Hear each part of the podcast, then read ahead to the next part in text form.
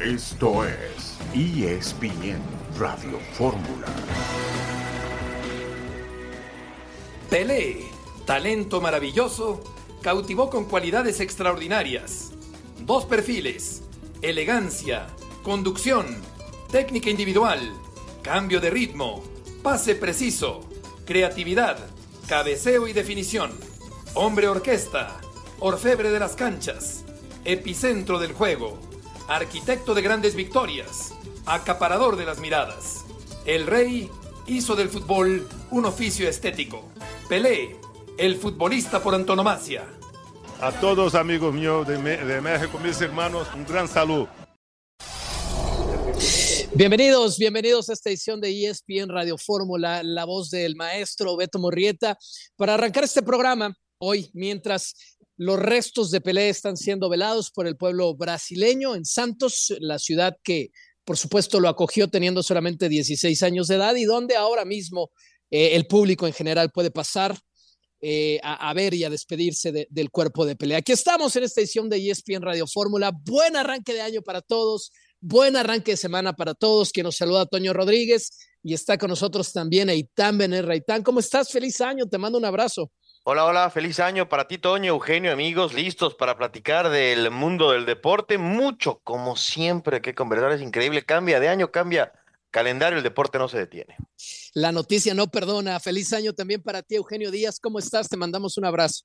Igualmente, Toño, encantado de saludarte. Eitan, ¿cómo están? Ojalá que todo muy bien con ustedes, sus familias, los radioescuchas. Pues iniciando bien el año, nos tocó cerrar el 2022 eh, con Eitan aquí en Espierda de Fórmula y estamos iniciando ahora el 2023.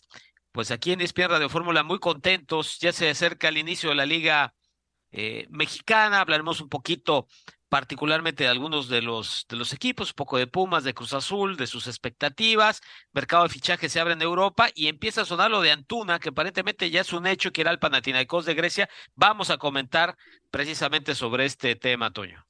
Es uno de los temas, de acuerdo con información de Marcelino Fernández del Castillo. Cruz Azul ya le dijo que no a los cerca de 4 millones de dólares que ha puesto el Panathinaikos en una primera intención por Uriel Antuna. Sin embargo, van a seguir en esas negociaciones. Vamos a entrar con ese tema, vamos a entrar con la Liga MX que arranca tan pronto como este viernes, primera semana del año, primera jornada de clausura en México. Cristiano Ronaldo ya ha publicado eh, fotografías volando a Arabia Saudita, le van a pagar esa cantidad bestial de 200 millones de euros en el Al Nassr, su nuevo equipo, donde ha firmado contrato hasta el 2025.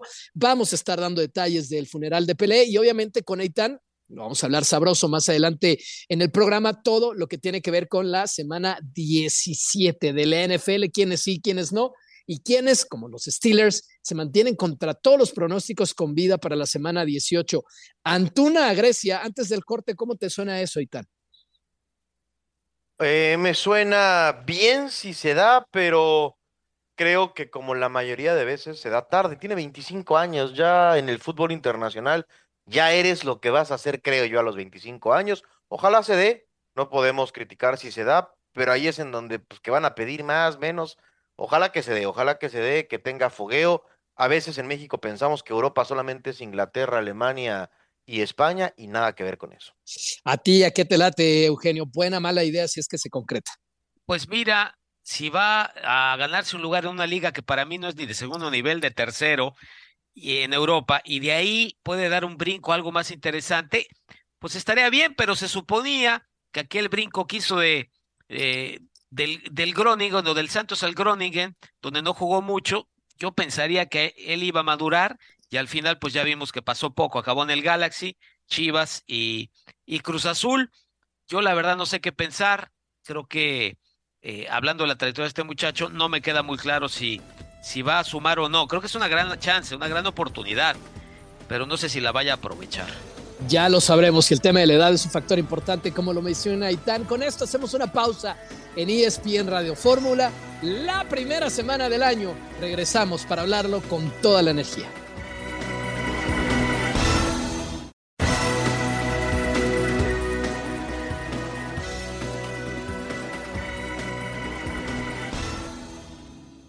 Panathinaikos, su equipo de la Superliga de Grecia y los detalles de la posible llegada para allá de Uriel Antuna los tiene Marcelino Fernández del Castillo. Marce, te mandamos un abrazo. Aquí estamos Eitan Eugenio Toño, quien te saluda. ¿Qué tan cierto es que Cruz Azul entonces rechazó la primera oferta que llegó a la mesa de la noche? Saludos, Toño, amigos de ESPN Radio Fórmula, un gusto estar eh, con ustedes. Así fue, tal cual, había una propuesta inicial por parte del Panathinaikos que está muy interesado en eh, adquirir los servicios de Uriel Antuna. Sin embargo, esta primera propuesta que abarcaba dos opciones para Cruz Azul fue rechazada por la directiva de la máquina. La primera era un préstamo por seis meses y una compra obligatoria en el verano, pero la oferta era menor a los cuatro millones de dólares que eh, pues pretendería Cruz Azul como mínimo para la operación. La segunda ah, propuesta era la, la incorporación inmediata por parte de Uriel Antuna a través también de una compra, pero también con, con un con una eh, con un monto de operación menor a los cuatro millones de dólares, por lo tanto eh, Cruz Azul no se eh, interesó en esa propuesta, pero quedó abierta a una posterior negociación. Al parecer ya hay una segunda propuesta por parte de el Panathinaikos que consistiría en los 5 millones de dólares eh, que se repartirían en partes iguales entre Cruz Azul y el Guadalajara, dueño del 50% de el pase del futbolista y con la posibilidad de Cruz Azul de conservar el 20% de los derechos del jugador para una operación eh, eh, futura. Es una oferta que está siendo vista con buenos ojos con, por Cruz Azul, pero todavía no están completamente de acuerdo en, en, los términos porque lo que pretende el, el equipo griego es eh, establecer un préstamo de seis meses con una compra obligatoria en el verano, por lo tanto la, la, operación se cerraría completamente hasta el verano y es ahí en donde vendría la parte fuerte del desembolso del Panathinaikos hacia Cruz Azul que prefiere eh, una cantidad más eh, a, más grande en el inicio de la operación para eh, poder tener margen de maniobra y buscar a un jugador que sustituya a Uriel Antuna, también tomando en cuenta que todavía no han podido deshacerse de el chileno Iván Morales, que no entra en planes de, de Cruz Azul, pero que tiene contrato vigente y se mantiene dentro de la plantilla, por lo tanto, si quisieran traer a un futbolista extranjero en esa posición, tendrían que dar de baja a Iván Morales para utilizar los recursos y el puesto que dejaría Uriel Antuna. Es una negociación que está abierta, Toño. Eh, Cruz Azul está abierta a la posibilidad, no, no están cerrándose a, a, que Antuna no pueda salir, pero se va a conocer un poco más en los próximos días, se va a desarrollar más porque la máquina quisiera tener eh, una eh, cantidad más sólida, un, un, capital más eh, líquido, por así decirlo, en el inicio de la operación y el conjunto griego pretende eh, un préstamo con compra obligatoria, pero desembolsando eh, alrededor de medio millón de dólares en, en primera instancia y posteriormente ya liquidar la, la operación en el verano. Cruz Azul buscaría que eh, al menos la mitad pudiera ser liquidada de una vez, tomando en cuenta también que todavía eso lo tiene que repartir eh, mitad y mitad con el Guadalajara. Saludos, Marcelino Eugenio Díaz de este lado, feliz año. Eh, tú que conoces bien Cruz Azul, eh, porque yo desde afuera, que no lo conozco tanto, me parece que eso se va a cocinar, es decir, que se va a hacer, porque es un jugador que si bien es cierto, fue al Mundial, pues pasó poco, por decir algo, ¿no? Eh, quizá muy inflado el torneo local, el jugador mexicano son los que gana mucho dinero y pudiera parecer poco dinero, pero a mí me parece que sí se va a ir. Yo quiero escuchar tu, tu opinión. Y dos, si hay algún jugador que pueda jugar esa misma posición que ya esté en el plantel, mexicano Feliz. sobre todo, no extranjero. Saludos. Correcto. Fe feliz año, Eugenio. Un gusto saludarte. Sí, eh, me parece que eh, Cruz Azul va a ser flexible, que eh, la negociación va a ir hacia buen puerto y creo que en los próximos días podremos estar hablando de que finalmente Uriel Antuna eh, sale al, al fútbol griego. Un, un, jugador que llegó hace un año a, a, la máquina en intercambio por Roberto Alvarado, ambas instituciones conservaron el 50% de los dos eh, futbolistas y que tuvo muchos altibajos, ¿no? Momentos destacados por parte de Antuna, luego momentos de, de, de, ser un jugador un tanto errático dentro del terreno de juego, eh, no ha logrado encontrar esa consistencia, no un nivel eh, parejo a lo largo de las distintas jornadas, debemos muchos altibajos tanto en selección como en Cruz Azul.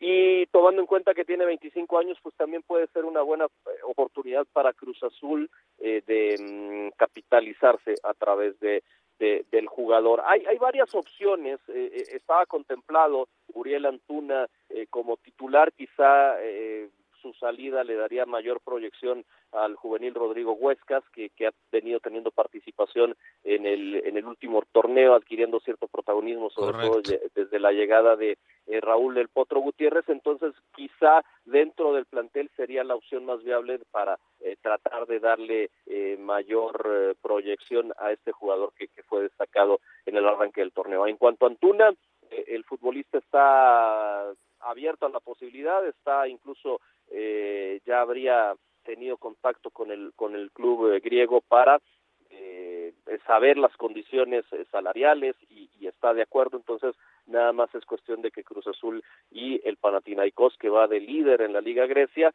en la Liga de Grecia, eh, se pongan de acuerdo para que eh, Antuna pueda emigrar.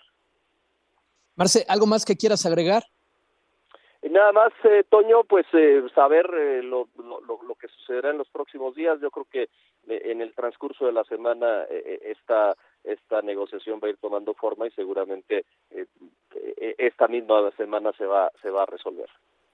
Muchísimas gracias a Marcelino Fernández del Castillo. Marce, te mandamos un abrazo con la información de Uriel Antuna. Eh, ¿En qué nivel está la liga griega, y tan de acuerdo con, con, tu conocimiento, con tus puntos de vista? Ya nos decía Eugenio que para él ni siquiera es un segundo nivel de Europa. Vamos a ubicar primero. La, la liga griega, Eitan, es, es, es, una liga realmente buena. Hay, hay, más desempeño en México, mejor desempeño, como eh. pensando, ¿para qué rayo se va para allá? No, a ver, yo pensaría que, que es una liga pareja a la de México y que lo que lo que le puede beneficiar es en algún punto tener un acceso a ligas mejores. Yo creo que eh, podría pensar que está, quizá que esté en un segundo nivel, pero eh, Eugenio dice que está en un tercer nivel. Le creo absolutamente, no tengo ningún argumento para eh, decir que no, pero creo que no debemos, o sea, creo que es un error pensar que, que está mal que vayan a estas ligas. Quizá la edad de Antuna cambia, pero esto tendría que pasar en 70 u 80 futbolistas mexicanos, pienso yo, cinco años antes o seis, que él lo hizo, y así vendría eventualmente un desarrollo y un avance de la selección mexicana, pero no creo que sea un gran paso al frente respecto a los equipos al menos más poderosos del fútbol mexicano y creo que Antonio está en uno de ellos. El Panathinaikos está en el primer lugar de la tabla del fútbol griego de la Superliga de ese país, 39 puntos. Van en la fecha 15, bueno, van por la fecha 16 y están con cuatro puntos de ventaja sobre el segundo lugar, que es el equipo de Matías Almeida, que es el equipo de Orbelín, el AEK.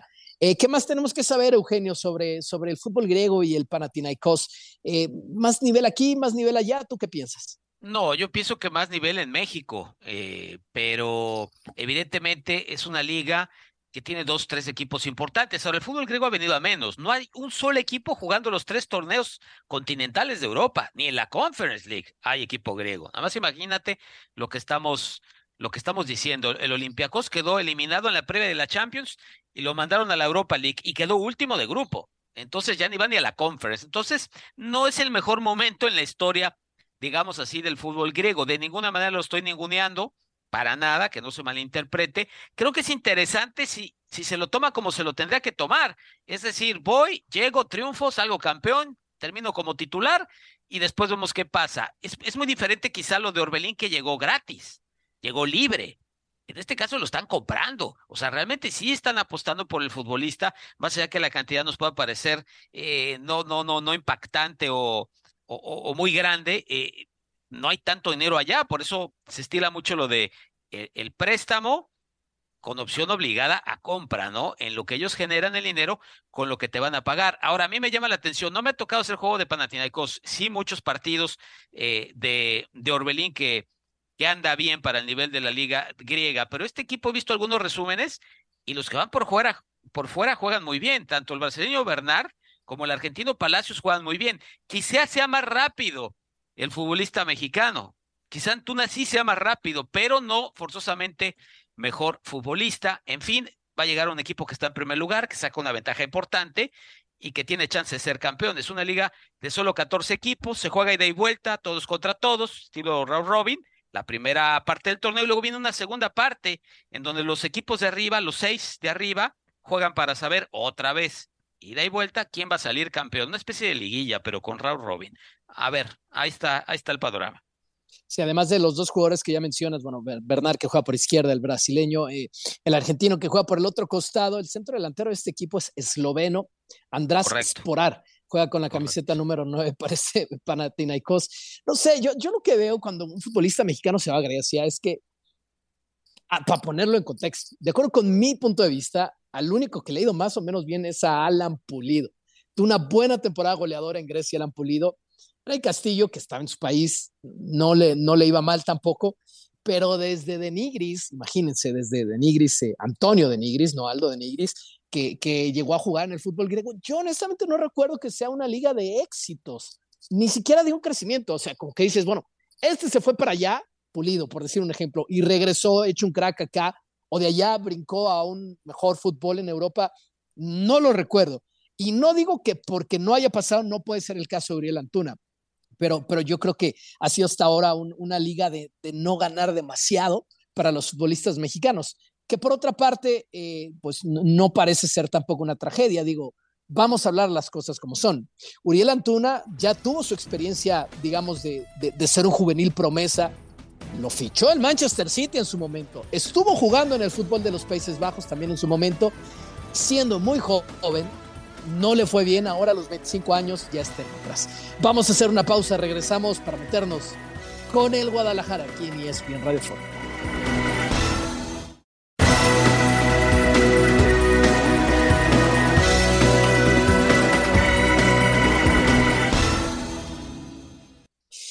De vuelta con ustedes en ESPN Radio Fórmula. El torneo arranque para las Chivas, para todos este fin de semana, para las Chivas en concreto este sábado una de las canchas históricamente más difíciles que tiene el fútbol mexicano. Esta cancha es nueva, pero me refiero una visita a los Rayados del Monterrey el día sábado. Eso va a pasar a las nueve de la noche y con nosotros en la línea telefónica Jesús Bernal desde La Perla, la Perla de Occidente, la capital del estado de Jalisco. Nos vamos hasta Guadalajara. ¿Cuáles son los detalles, Jesús, de, de lo que Pauno tiene que resolver esta semana en cuanto a la alineación? Te mandamos un abrazo. Saludos, Toño, compañeros, muy buena tarde, feliz año para ustedes y para toda la gente que nos sintoniza. Pues tiene sobre todo el tema de, dos grandes dudas, ¿no? Una de ellas, la de Alexis Vega, que habrá que entender que disputó la Copa del Mundo, después recibió dos semanas de vacaciones y no hizo la pretemporada completa con el equipo tapatío. Le ha dado minutos a cuentagotas en los últimos dos enfrentamientos de preparación y, es una de las incógnitas si él podría o no iniciar como titular el próximo día sábado ante Rayados de Monterrey. Y la otra es la de Víctor El Pocho Guzmán, que llega como refuerzo bomba para este torneo, que comenzó a trabajar con sus compañeros apenas el 26 de diciembre, o sea, tiene una semana que se ha integrado con el grupo, tuvo sus primeros minutos frente a Cruz Azul el pasado día viernes, pero también no eh, está esa incógnita de qué depende, pues de la evolución que los jugadores tengan durante la semana de cómo los vea el profe Paunovic de cara a este compromiso y ahí es donde podrá despejar las interrogantes, si es que prefiere jugar este duelo con los elementos que trabajó durante siete semanas o si decide integrar a los dos más talentosos que tiene el equipo de Chivas. Hola Jesús, ¿cómo estás? Te saluda Eitan. Oye, a ver, ya estamos en la semana previa a arrancar el torneo. ¿Qué expectativas tienes tú que has visto trabajar el equipo de esta versión del Guadalajara? Saludos, Aitán. Buenas tardes. Yo creo que Chivas va a ser un equipo que evidentemente no es de los favoritos para, para levantar el título. Hay plantillas mucho más poderosas, eh, Tigres, Rayados, América, pero que al menos por lo que se ha visto ahora competirá. Sí, es un equipo que, que va a competir en el torneo, que tratará de superar lo que ha eh, conseguido el certamen anterior, que tampoco es que el rasero esté muy alto, llegaron al, repechaje y, será un equipo que, que compita, ¿no? Ya dependerá mucho de cómo estén los jugadores, de lo que haga el propio entrenador para elevar esa expectativa, pero por ahora las sensaciones que ha dado en la pretemporada es de que Chivas será un equipo que va a competir. Saludos, Jesús, habla Eugenio Díaz. Platícame un poquito de Guzmán, ¿dónde puede jugar? Porque sabemos que es un comodín. ¿Dónde consideras que a Chivas le va a servir más? Si más adelante, por su fútbol, o más atrás. Y el tema del gol, que siempre es el problema de, de Chivas, ¿no? Tener un mexicano goleador. Se fue Saldívar, lo dormeño, pues creo que sigue siendo una apuesta muy arriesgada. Y, y si esto va a hacer que Vega juegue de centro delantero con el nuevo entrenador, tocar el tema por ahí de Chivas. Saludos Eugenio, buenas tardes. Mira, hay dos opciones de acuerdo a los a los sistemas que estuvo utilizando el profe Paunovic en esta pretemporada, ¿no? Cuando juega con tres eh, mediocampistas en su 4-3-3, el Pocho jugará como interior, como interior. Ahí es donde lo, lo tiene pensado en ese sistema de juego, con la posibilidad de desprenderse y pisar el área. Cuando juegue con dos contenciones y un media punta, entonces ahí sí ocupará esta posición donde lo hemos visto constantemente por detrás del 9. Más allá de que domina algunas otras, son las dos donde hasta ahora el profe Pauno lo tiene considerado. En el tema del gol, bien lo menciona, se va Saldívar, que llega al Atlético de San Luis, y, y por ahora, pues sí, ahí está el tema de, de Santiago Ormeño, ¿no? Que parecería es el que se perfila para arrancar como, como titular el torneo con el equipo de las Chivas. Llega Daniel Ríos, que se incorpora desde la MLS, eh, pero bueno, pues tampoco es una, es una garantía, ¿no? La realidad es que en Chivas, aunque están esperando esa JJ Macías, que estará por ahí de la fecha 4 o 5 en el mes de febrero. Jesús, ¿algo más que quieras agregar? Mencionarles que el equipo viaja a la ciudad de Monterrey el próximo día viernes, hasta el viernes estarán por allá y durante la semana trabajarán aquí en las instalaciones de Verde Valle. Te mandamos un abrazo, Jesús, feliz año. Igualmente, buenas tardes. Y que sea un feliz año para las Chivas. Levantar el listón de lo que dejaron la temporada pasada no es tan complicado. 22 puntos, muy, pero muy poco para, para un equipo que apenas se metió a la reclasificación, como nos ha comentado Jesús, y después eh, pelear algo en la liguilla. Eh, ¿Tú, tú crees, Eitan, es una, es una pregunta abierta, Sí. más bien debería serla como una pregunta abierta. ¿Qué piensas de si este plantel de Chivas solamente por Guzmán es mejor que el de la temporada pasada? No, yo creo que un jugador, o sea, no, no tiene el peso para hacerlo mejor. Yo creo que Chivas desde hace mucho tiempo es un equipo que debe pensar en estar entre el 7 y el 11, el 8 y el 11 por ahí. No creo que sean ni cerca uno de los cuatro mejores planteles del fútbol mexicano y no tienen que serlo cuando ellos se imponen la limitante de solamente jugar con mexicanos. ¿Se está metiendo en una bronca de la que ni sabe Paunovic para ti, Eugenio? No, a mí me parece que es un tipo conocedor y que antes de entrarle al proyecto, pues tuvo los, los detalles. Uno pensaría, ¿no? Que, que, que se, los di- que se los dijeron, se los platicaron y ya después en México, pues los ha ido Oh, eh, constatando. Ahora, este, E- Eugenio, Toño, no se sabe, no dudo que sea el caso, pero no se sabe que tenía seis ofertas y escogió la de Chivas, ¿o sí? No, no, no, lo no. mejor fue, estás buscando chamba y pues, exactamente. No estoy diciendo que, que es el caso. Quizá le hablaron otros equipos y él evaluó y por las razones que sea tomó al Guadalajara, pero claro. creo que más allá fue el trabajo que le ofrecieron. Sí, sí, sí, y seguramente el dinero que va a cobrar también, no creo que cobre poquito. Y es un nuevo ciclo, es un nuevo proyecto, nuevo director deportivo. Pues caray, ¿no? Hay que renovarse, creo que por ese lado, pues yo lo entiendo y les pongo palomita, ya veremos si son los indicados o no para esa eh, renovación, pero sí la materia prima va a seguir siendo el problema, hay que trabajar con los jóvenes. Yo no sé si él dentro de su contrato sea también eh, el encargado de trabajar co- con, con los más chavos. No, no, la verdad es que lo desconozco, pero siendo un especialista en ese tema no estaría mal checar metodologías, capacitar gente y, y empezar a trabajar de mejor manera, porque en México es bien curioso, todos te dicen que trabajan muy bien con los chavos y Hasta luego los ves en primera chavos. división y, y sí, quitando rosas excepciones son de, de dar risa loca. Pues sí, Eh, y, y va a llegar a mover otra vez todo, toda la estructura en Chivas, imagínate, ¿no? Y jornada uno en Pero- casa de los rayados, mucha suerte, mucha Pero a ver, nada más, Toño, antes de cambiar de tema, es que ese mensaje que nosotros estamos diciendo debe salir desde el Guadalajara para sus aficionados. A ver, tengan paciencia, Pues sí. esto no va a ser inmediato, a lo mejor no vamos a una o a dos liguillas ni repechajes, pero vamos a seguir el rumbo. Si desde ahí se comunica esto, yo creo que la afición de Chivas puede eh, matizar sus expectativas.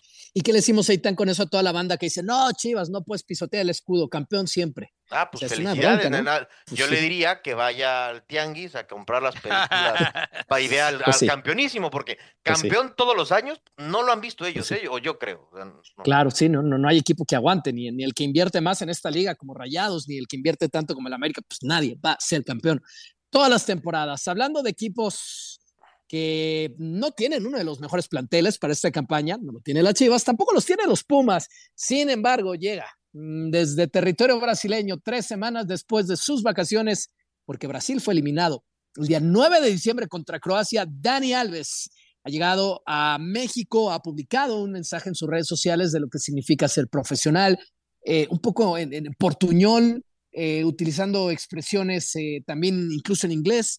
Dani Alves publica en su cuenta de Instagram que para quienes criticaron de alguna forma su profesionalismo, ya está aquí en México y con el objetivo de seguir creciendo junto a los Pumas de Universidad Nacional. Ya no es Lilini el entrenador, él está en Aguascalientes con el Necaxa, ahora es Rafa Puente del Río. Y yo tengo la teoría, basada en todo lo que vi la temporada pasada, que Dani Alves va a ser titular desde el primer partido, lo cual es este domingo, no solamente este domingo, este domingo en Ciudad Universitaria, no solamente en Ciudad Universitaria, en Ciudad Universitaria al mediodía. Y creo que ese puede ser un, un error bien, pero bien, pero bien marcado para Pumas y para Rafa Puente del Río, porque para cuando Dani Alves juegue la fecha 1 o Pumas juegue la fecha 1, si es que él no va a ser titular, ya habrá pasado prácticamente el mes desde la última vez que tuvo un partido, que fue, o más desde la última vez que tuvo un partido, que fue el tercero en la fase de grupos con, con la selección de Brasil. Eugenio, ¿en qué tipo de problema o situación está Rafa Puente del Río con la llegada de Dani Alves? Mira, el reto con o sin Dani está muy grande. Está muy grande, aunque la vara creo que está medio baja, ¿no? Piden no quedar en los últimos lugares para no pagar la multa, ¿no? Así lo he escuchado, así lo he entendido, espero no equivocarme. Entonces la vara tampoco está tan, tan alta, ¿no? Pero es muy difícil en un equipo que, que se fue haciendo sobre el camino, dentro de muchas interrogantes, con jugadores, se decía, de tercera y cuarta división de, de Brasil, que si algunos los trajeron de la playa, qué sé yo, ¿no? Eh, se fue Chucho, ¿te acuerdas que era el director deportivo? Ya se iba a ir Lilini y al final, bueno, se quedó. Dijeron, no, pues que acabe la temporada. Y resulta que jugó una, final y una semifinal y entonces lo dejaron y entonces era un gran proyecto exitoso. En fin, ¿no? Después ya sabemos la historia de aquel partido, eh, Teresa Herrera contra el Barcelona y lo que pasó a partir de, de ahí. Yo creo que con o sin él está muy difícil la historia. Yo no sé si ahora le pueda sacar más jugo que, que el técnico anterior. Y cuando digo sacar más jugo, no es que juegue más, sino que lo que juegue, lo juegue mejor. Un futbolista muy veterano, que jugando, como bien mencionas, en Ciudad Universitaria, esos horarios y con esos climas, pues no, no es un tema fácil. A mí me parece que, que es un reto muy, muy, muy grande. Este, ojalá que salga adelante, casi ya no hay técnicos jóvenes en México, pero yo no sé si inclusive teniendo mucha experiencia podría con un reto de, de ese tamaño. Ese, tema de Pumas sí que está complejo. ¿Qué piensas, Aitán? ¿Debe ponerlo Rafa Puente de titular? Eh, lo tendrá que evaluar él. Lo que yo espero que haga es que tenga los tamaños que en mi opinión le faltaron a Lelini, de que cuando las cosas claramente no funcionen para Pumas y Dani Alves no le entregue soluciones, no lo tenga en la cancha. Eh, yo creo que va a ser titular. Rafa Puente tampoco, tampoco escogió trabajo, tomó al equipo que le dieron. Los Pumas no están para grandes cosas, entonces eh, yo no creo que es un matrimonio natural. Creo que la gente de universidad, desde que se anunció su llegada, está inconforme y que van a apretar mucho a Rafael Puente como técnico de su equipo. Manejar ese vestidor va a ser cosa brava. Hacemos una pausa y regresamos para hablar del funeral de Pelé y la NFL que entra su última semana con Aitán Benerra.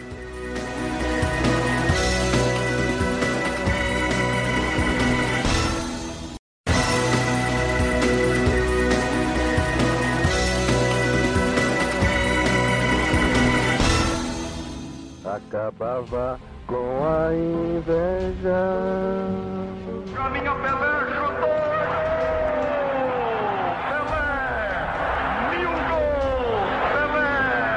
O mundo aos seus pés! Pelé, en una palabra, es una divinidad.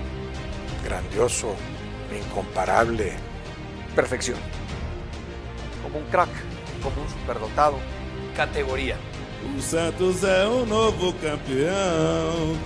Pelé es el rey del fútbol. Genial. O rey.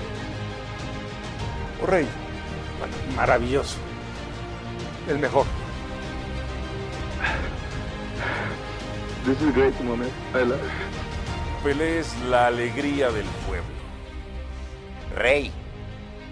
Pelé es ejemplo. Pelé fue el dios, el dios del fútbol, el número uno. Una gran estrella. Estamos juntos siempre con mucho amor.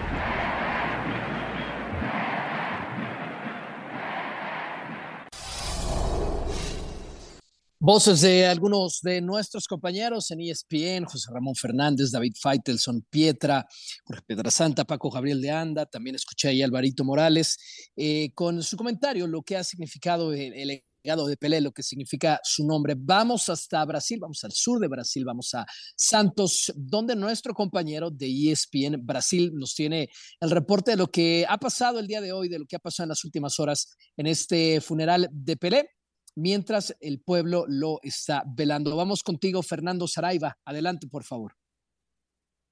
Desde las 10 de la mañana, hora local, el féretro abierto con el cuerpo de Pelé está en el centro de la cancha de estadio Vila Belmiro, la Casa del Santos. El movimiento aficionados es cola de dos kilómetros y las personas están esperando por dos horas hasta que puedan accesar la cancha del Santos. Por todo el día, muchas personalidades, dirigentes deportivo, deportivos estuvieron acá. Por ejemplo, el presidente de FIFA, uh, Gianni Infantino, el presidente de la Confederación Sudamericana, uh, Alejandro Domínguez, el presidente de la Confederación Brasileña, Edinaldo Rodríguez, el presidente del Comité Olímpico de Brasil, señor Paulo Vanderlei, el gobernador de São Paulo, Tarcísio de Freitas, así como el alcalde de la ciudad de São Paulo. Está todo tranquilo hasta agora. El cuerpo de Pelé se quedará acá hasta las 10 de la mañana de martes. Entonces se comenzará un cortejo fúnebre por la calle de Santos hasta el cementerio privado donde uh, será enterrado el cuerpo de Pelé. Seguimos acá de Santos, São Paulo, Fernando Saraiva. Fernando, gracias con el reporte de lo que estará pasando entonces en las próximas horas eh, con los restos de Pelé recibiendo el homenaje, el homenaje que un gigante como él merece, además en su país. Vamos con el comentario de José Ramón Fernández. Te escuchamos, José Ramón, lo que ha dejado entonces desde el jueves que estamos asimilando esta noticia, la muerte de Edson Arantes do Nascimento. Te escuchamos. No hay ningún jugador que tenga o haya tenido la capacidad que tuvo Pelé en el campo de juego, su personalidad, su forma de jugar, sus títulos y sobre todo la forma como proyectó el fútbol mundial para todos. Pelé era un jugador completo en el campo de juego. Le pegaba con la derecha, con la izquierda, remataba de cabeza, físicamente era fuerte, burlaba a todo el mundo, hacía goles, pasaba, hacía asistencias. Era un jugador altamente competitivo y muy completo. Para mí sí es el futbolista, el mejor futbolista de todos los tiempos. Hay grandes jugadores, ha habido grandes futbolistas, enormes futbolistas, pero Pelé por su estilo, jugaba muy bien los últimos 30 metros del área. No era un tipo que, se, que, defendía ni eh, lo, ponía el técnico para atrás. No, Pelé los últimos 30 metros del, campo los jugaba maravillosamente. Yo recuerdo que él me platicó una anécdota y su representante también de que cuando el Santos era contratado para jugar cinco o seis partidos fuera de Brasil, eh, se cotizaba el Santos una cifra con Pelé y otra cifra sin Pelé. Cuando jugaba Pelé, Pelé le repartía parte de esos ingresos a sus compañeros. Y eso habla de lo que era lo que representaba Pelé como futbolista y como ser humano. Otra anécdota que me salta a la mente es Pelé como analista de fútbol. El Mundial de 94 en Washington, en Estados Unidos, jugaba México contra Noruega y en, el, en la cabina de transmisiones de, de aquel entonces de Imevisión estaba Carlos Alver, que había narrado el primer tiempo, yo que iba a narrar el segundo tiempo, Pelé y Menotti, un sabio del fútbol. Lo más curioso es cuando Pelé llega a la cabina, le pregunta a César Luis Menotti, Menotti, dime cómo juega México, porque no lo he visto jugar. Y Menotti, que había sido técnico de la selección mexicana un año antes, explica perfectamente cómo juega México y Pelé se lo aprendió en dos patadas, perfectamente. Gracias, José Ramón. El comentario de José Ramón Fernández. Bueno, pasaron ya los, los, los primeros días, Seitán.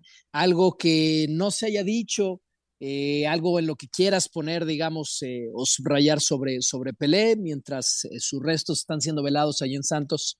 No necesariamente sobre Pelé, Toño. eh, solamente creo que, que nos haría bien. Este es un buen ejemplo que se da en medio de una circunstancia triste, porque, porque siempre que alguien pierde la vida será triste para su familia, para alguien tan importante, que estamos muy urgidos en esta época de entregar adjetivos, ¿no? En un mes pasó Messi de indudablemente ya es el mejor de la historia a es que Pelé de verdad era el mejor de la historia. A veces tenemos mucha prisa y creo que eso nos nubla la mirada. Yo de algunos compañeros que los acabo de escuchar hablar de Pelé, hablaban de Messi igual después de ganar el Mundial. Sí. Cada quien sabrá por qué lo hace, cada quien sabrá cuándo lo hace, pero ojalá nos tomemos un poquito de paciencia, no cae mal generalmente en la vida. Porque GOAT, el más grande de todos los tiempos, por definición, solamente hay uno. Y ya es una opinión muy, muy de cada quien. Eh, Eugenio, algo que quieras, que quieras agregar con esto de Pelé. Pues dos cosas. Una que se retiró en plenitud, y eso es muy difícil. Él mismo lo aceptó en una entrevista, eh, que por cierto hace poco la volví a ver, que, fue muy difícil la decisión, eh, pero fue una gran decisión porque todo el mundo se acuerda de, de él como el gran campeón, ¿no? Tricampeón del mundo. Esto fue después de México 1970, y es algo que difícil vas a ver, y más ahora, cuando lo que manda muchas veces es el dinero, ¿no? Es como si mañana bueno, no mañana, hace unas, algunas semanas Messi hubiera declarado, me retiro, ya logré mi objetivo campeón del mundo, se acabó Messi. Pues eso no lo vamos a ver. O Cristiano, después de ser campeón de Europa, hasta aquí llegué, tampoco ya no lo vamos a ver. Va, va a los Emiratos a ganar eh, mucho dinero. Entonces yo creo que eh, eso habla de lo que fue Pelé, de la mentalidad de Pelé, del nivel de Pelé, eh, que fue un, un futbolista pues extraordinario, un hombre con luz propia. Yo me topé con él dos veces en mi vida una en el 91 en un premundial de CONCACAF, eh, en Vancouver, en Canadá, en el 91 y luego también en el 94 de Estados Unidos. Y si algo te puedo decir de Pelé, es que era un hombre que brillaba con luz propia. Oye, pero a ver, Eugenio, na- nada más, ¿pero dices que se retiró de la selección o...? o, o- Sí, de la selección. Sí, de la selección. Después jugó en el Cosmos, terminó también jugando un par de temporadas ahí, pero se retiró de la selección. Dijo, no más. Él pudo haber jugado el Mundial del 74 y ya no, ya no quiso porque él podía seguir jugando. Pero él dijo, no, no, no. Campeón del mundo y ahí nos vemos. Y además un hombre que llevó el fútbol a todos los rincones, ya lo decía José Ramón. Ese es otro tema interesante. No había mucha televisión, la que había era en blanco y negro y no cualquier casa tenía televisión. Lo que había eran crónicas de periódico, resúmenes de los mundiales en las salas de cine. Estoy hablando de México. Pero, Eugenio, a ver, no nada y- más y de si- Brasil. pero sin y afán por de supuesto las crónicas de radio. Pero, Eh, ah, eh, Pelé es irrepetible. Todo lo que él hizo es irrepetible. Y lo que no- significó para mucha gente. A ver, en esa plática, y de nuevo, una disculpa por ser el, el- el- el que quiere de repente preguntar, y son preguntas. ¿No, no tendrá un impacto similar para esta generación que vive con otras herramientas? Messi o Cristiano, no estoy diciendo quién es mejor o quién no, pero quizá la tecnología también hace valioso que chicos en Asia se despierten para ver los goles en vivo de, del Barcelona de Messi o del Madrid de Cristiano, o, en- no sé, creo que e- en ocasiones este tipo de pláticas a mí me parece que, que nos apegamos más a lo que vivimos nosotros porque tenemos sentimientos involucrados. E- Esa es mi, o sea, mi opinión. Yo, yo estoy un poco de tu lado, Itán. Hay que ver las cosas en perspectiva. Con mi opinión sesgada, que, que ninguno de nosotros tres vio jugar a Pelé, yo, yo, yo creo que hay hombres que cambian realmente la historia de su deporte. ¿Cómo, cómo decirlo? Si hablamos de boxeo, es, es, es el universo de Mohamed Ali. Si hablamos de básquetbol, es el universo de Michael Jordan. Supongo que en el fútbol pasará un poco lo mismo con Pelé, pero yo siempre lo saco a la mesa para, para dar un ejemplo como el que tú mencionas. Si a mí un niño de 15 años me dice que el mejor jugador de básquetbol que ha visto sobre la faz de la tierra es LeBron James, no se lo voy a discutir porque... Me acabas de decir no- que tengo 15 años. No, no, no, no, no, tú, no, tú, no, tú, no, tú. Bueno, hay, hay gente mayor a 15 años que lo puede pensar, pero si un niño de 15 años me dice eso, o un niño hoy me dice que el mejor futbolista que ha visto en su vida es Messi, creo que claro. tiene bastantes argumentos para, para defenderlo. Eh, algo, algo para cerrar, Eugenio, y nos vamos a la NFL. No, pues recordar a Pelé como lo que fue un grande, ya dije yo, un hombre con luz propia, una leyenda en vida, con un legado que va más allá de las canchas de fútbol. Eh, justo hablábamos con Amor el viernes, estaba Itán, eh, que pocos personajes en la historia del deporte trascendieron su deporte mismo. Hablamos de Mohamed Ali y de Pelé. Pues sí, es bien valioso. Yo creo que, fíjate, por ejemplo, que en el legado pensaría que, que fue quizá el primer hombre que supo ser una marca, quizá el primer deportista que supo convertirse en una marca, y eso creo que es un legado bien interesante para analizar una vez que pasen esta vorágine de emociones a partir de su fallecimiento. Sigue, Leitán, porque nos vamos a la NFL. Fue una semana 17 que todavía no cierra porque el Monday Night tiene a los Bengals enfrentando a los Bills. Ya les vamos a estar hablando eh, en unos instantes con, con John, con John Sutcliffe, que está obviamente en la transmisión en ESPN en exclusiva. Pero cuéntanos, Eitan, de la semana 17, de los que ya se metieron y de los que fracasaron, ¿qué fue lo más destacado para ti? Ya está John por aquí. John, en un instante vamos contigo, John. Solamente ya me había arrancado con lo de Eitan. Mira, eh, creo que ya lo saludamos en instantes a John. Creo que es bien interesante lo de Filadelfia, que todavía no asegura eh, la posición uno en la conferencia nacional. Vuelve a perder después de que solamente habían perdido uno, pierden en semanas seguidas. Interesante también eh, que ya tenemos equipos que estaban en carrera eliminados. Jets es uno de ellos. Los Steelers siguen con vida y tienen que ganar y que pierda Miami justo contra los Jets. Nueva Inglaterra se mantiene con vida, pero yo no quisiera cuando tenemos el partido del año hoy en ESPN en Monday Night, porque eso es el Bengals contra Bills, eh, eh, desaprovechar que tenemos a John en línea. De verdad es fantástico el platillo con el que va a cerrar la penúltima semana de la NFL. John, ¿cómo estás? Antonio, un gusto saludarlo, sí. Eh, estaba pensando en la mañana que en los últimos años de Monday Night, partidos así, el que se tuvo hace un par de temporadas, que era Lamar contra Mahomes, el partido que no se jugó en el Azteca entre Kansas City y los Rams. Hoy estás viendo a Joe Burrow con Jamar Chase ante un Josh Allen eh, que es el favorito de la conferencia americana, es el favorito en las apuestas, da, dos puntos y medio cuando vienen llegando algunos jugadores y se escuchan algunos de los gritos. Algo muy raro, Itán y Toño, es el clima. Pensábamos que íbamos a estar bajo cero y la verdad hace rato todavía traía un saco puesto. Si les gustan las apuestas, algo me dice que va a haber altas y muchas altas arriba de 50 puntos.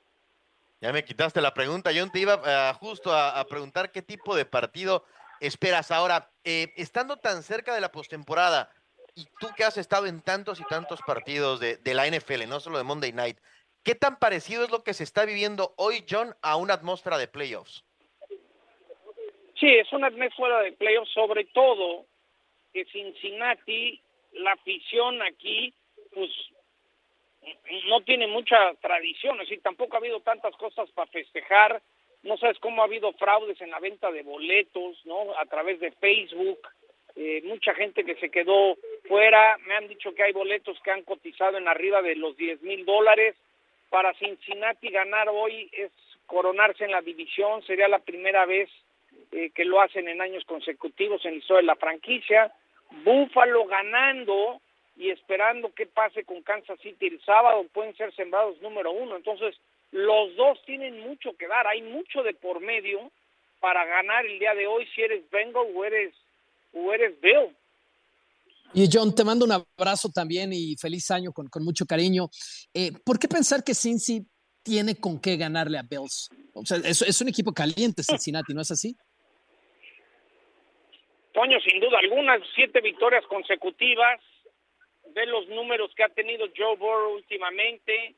Jamar Chase regresó de una lesión de, de cadera y está al 100 la línea ofensiva ha engranado, lo han protegido mejor, eh, le ganaron hace unas semanas a Kansas City, yo, yo pienso que hoy Cincinnati es más equipo que, que Buffalo, lo que pasa es que Buffalo es más popular, todo el mundo va a hablar de Mahomes y los Chiefs y Josh Allen y los Bills, pero yo en estos momentos creo que el mejor equipo de la conferencia americana y quizás de la National Football League son los bengalíes de Cincinnati. El otro día yo decía en NFL Live, si Joe Burrow jugara en Dallas o en Pittsburgh o, en New England o en Green Bay, estaría en todos los anuncios. Lo que pasa es que juega en un mercado muy pequeño. Es, El año pasado no tuvimos a Cincinnati en un solo Monday Night Football. ojo con Cincinnati, ¿eh? yo los veo jugando el Super Bowl, ¿eh? Wow, y, y, esas son palabras mayores. Hablando de palabras mayores, John, haz lo tuyo, por favor. Te escucha la banda en México, la invitación para el Monday Night. Claro que sí, mi Toño. Estamos en Cincinnati, Ohio, esta noche. Joe Burrow, Jamar Chase y los Bengals reciben a Josh Allen y los Buffalo Bills en lo que pinta para hacer un agarrón de agarrones. Pablo, Lalo y John esta noche en ESPN. Monday Night Football, Monday Night. John, te mandamos un abrazo. Gracias por la conexión.